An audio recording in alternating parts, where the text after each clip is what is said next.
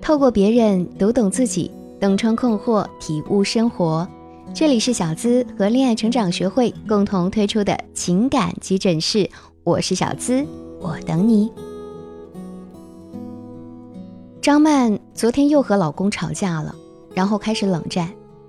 晚饭她直接带女儿出去吃了，回家后就直接洗漱完睡在了女儿的房间，而老公也没有理她，直到今天。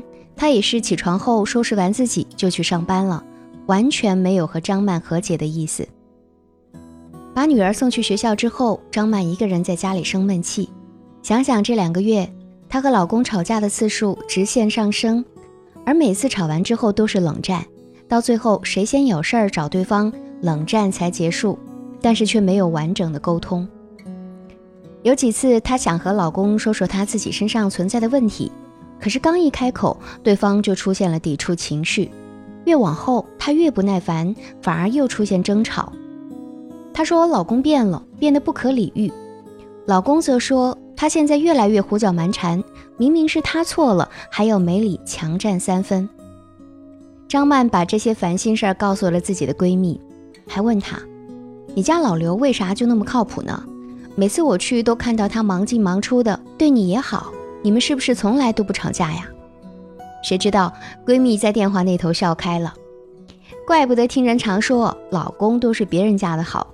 你别看老刘现在这样，前两年我们可是差点吵到要离婚呢。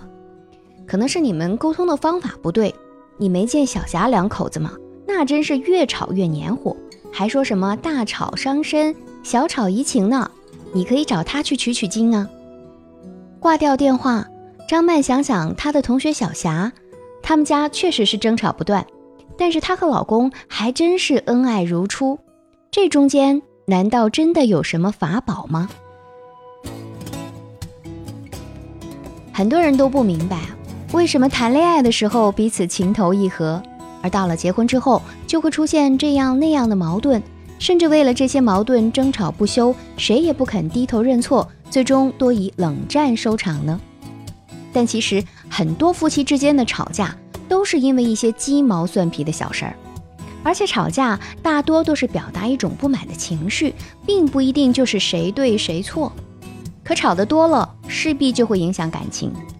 那么我们在吵架的时候，或者吵架之后，该怎么做才能避免相互怨恨呢？这就使我们必须得明白吵架的背后潜在着的那些具体原因。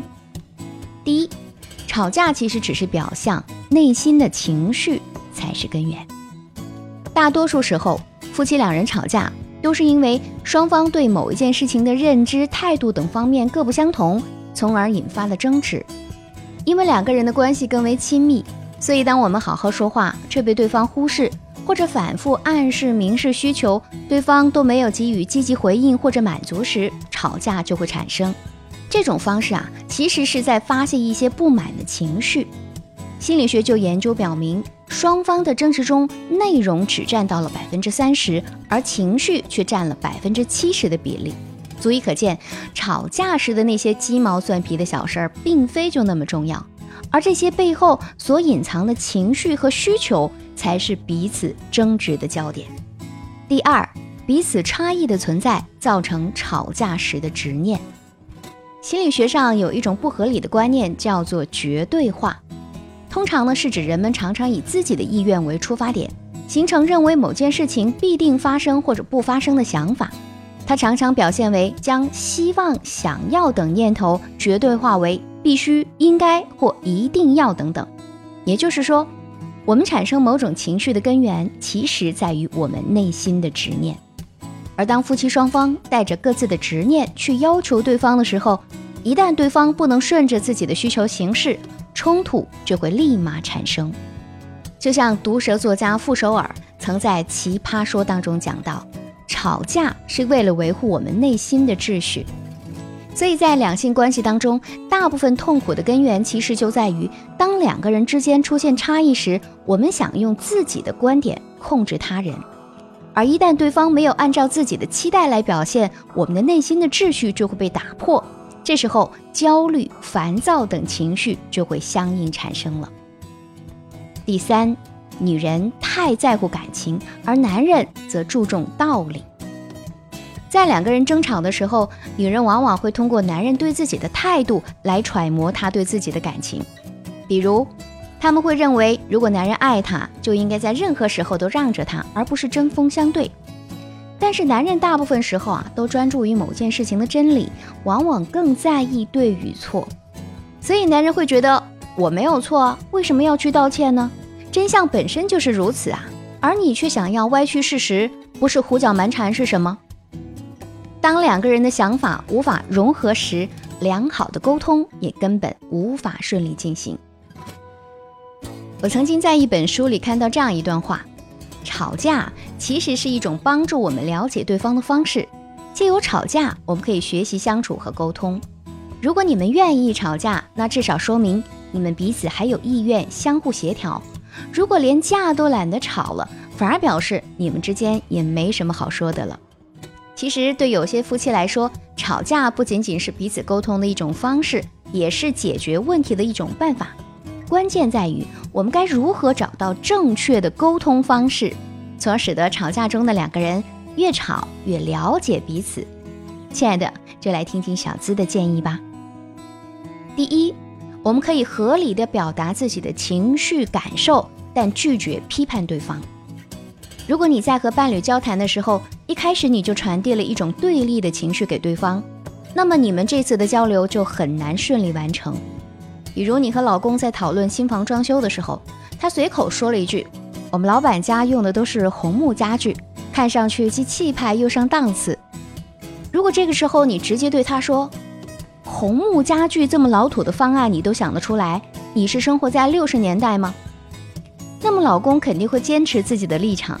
举例向你证明自己的观点有多好，也可能他只是随口那么一说，并没有非要红木家具不可。但就是因为你的否定，让他决定维护自己的立场。这时候啊，你们就很可能就各自的观点展开一场辩论，最后还有可能不欢而散。那如果你可以换一种说法呢？比如说，老公，我也觉得红木家具很有档次，但是它的价格相对较高。我怕会超出我们的预算，而且你看，咱们朋友大刘、张坤他们家的简约自然风格就挺好的，又跟得上潮流，你觉得呢？你看，这个时候你既表达了自己的观点，又容易让老公接受，何乐而不为呢？当你注意控制自己的情绪，也懂得照顾别人的情绪的时候，争吵就不那么容易发生了。第二。巧用三明治原理，让你们的沟通更有温度。我们都是凡人，谁都不喜欢听见别人批评自己，特别是说出批评的那个人还是我们爱的人。如果你直接指出老公做的不当之处，他会觉得自己的尊严受到了损伤。为了维护自己的面子或者地位，他多半会选择和你抗争到底。但是如果我们运用三明治原理，也就是把批评夹杂在表扬当中提出来，这样就更容易使得对方接受了。比如，张曼要指责老公的时候，如果批评他在洗澡的时候忘记关了沐浴门，或者忘记把马桶盖拉起来等琐事，他一定会反驳说：“那有什么不得了的？”但如果这么说呢？老公，昨天我看到你洗完澡，把浴室的地拖了一下，做得非常好。但如果你记得关淋浴门，就不会弄得四处都是水。这样你也可以节约点时间，可以陪陪孩子和我，不是吗？先给他一颗糖，再指出不对的地方，然后再让他有别的憧憬。这样的交流方式能够使得对方更好的修正自己，并且让他感受到被信任和被期待，从而使得交流更加有温度。第三，正确认识差异性。让彼此更完整。其实，有时候争吵既是情绪的宣泄，也是一次深层次的交流。当情绪迸发的时候，我们都不愿意承认对方有合理的部分。但是，当我们冷静下来之后，或许都可以思考一下，他提出的观点是不是也有一定的道理，而我们所讲的方法是不是也存在缺陷？他的观点真的就没有值得我借鉴的地方吗？在吵架的碰撞中和争吵结束之后的反省中，如果我们能够从中发现问题，并且及时去总结，或许我们就会发现，吵架其实也是增进彼此了解度的一种方式。我们每个人的成长家庭不同，拥有的人生经历、思维习惯都不同，所以产生矛盾和冲突是非常正常的，它也是我们人生当中的一部分。但更重要的是，我们需要从这些差异中去发现对方的优点和长处，从而使得自己得到成长。而在这个过程当中，我们更要清楚地认识对方，也使得双方的关系更加完善。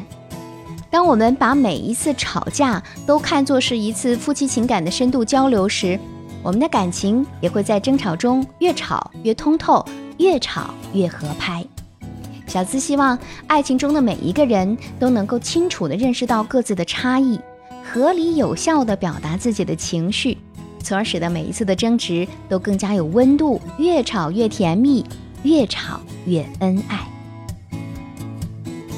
但是两个人相处的时间久了，就很有可能沉溺于自己的世界当中，双方缺少了沟通，矛盾便会渐渐的激发。你觉得他越来越不爱你了，更不知道该怎样让感情回到最初。如果现在你有这样的困扰，欢迎添加我的小助理的微信。恋爱成长全拼零零八是恋爱成长全拼零零八哦，给你提供几招，让你们的爱情持久保鲜，越吵越恩爱。好了，本期节目和你分享到这儿，我是小资，我在这里等你。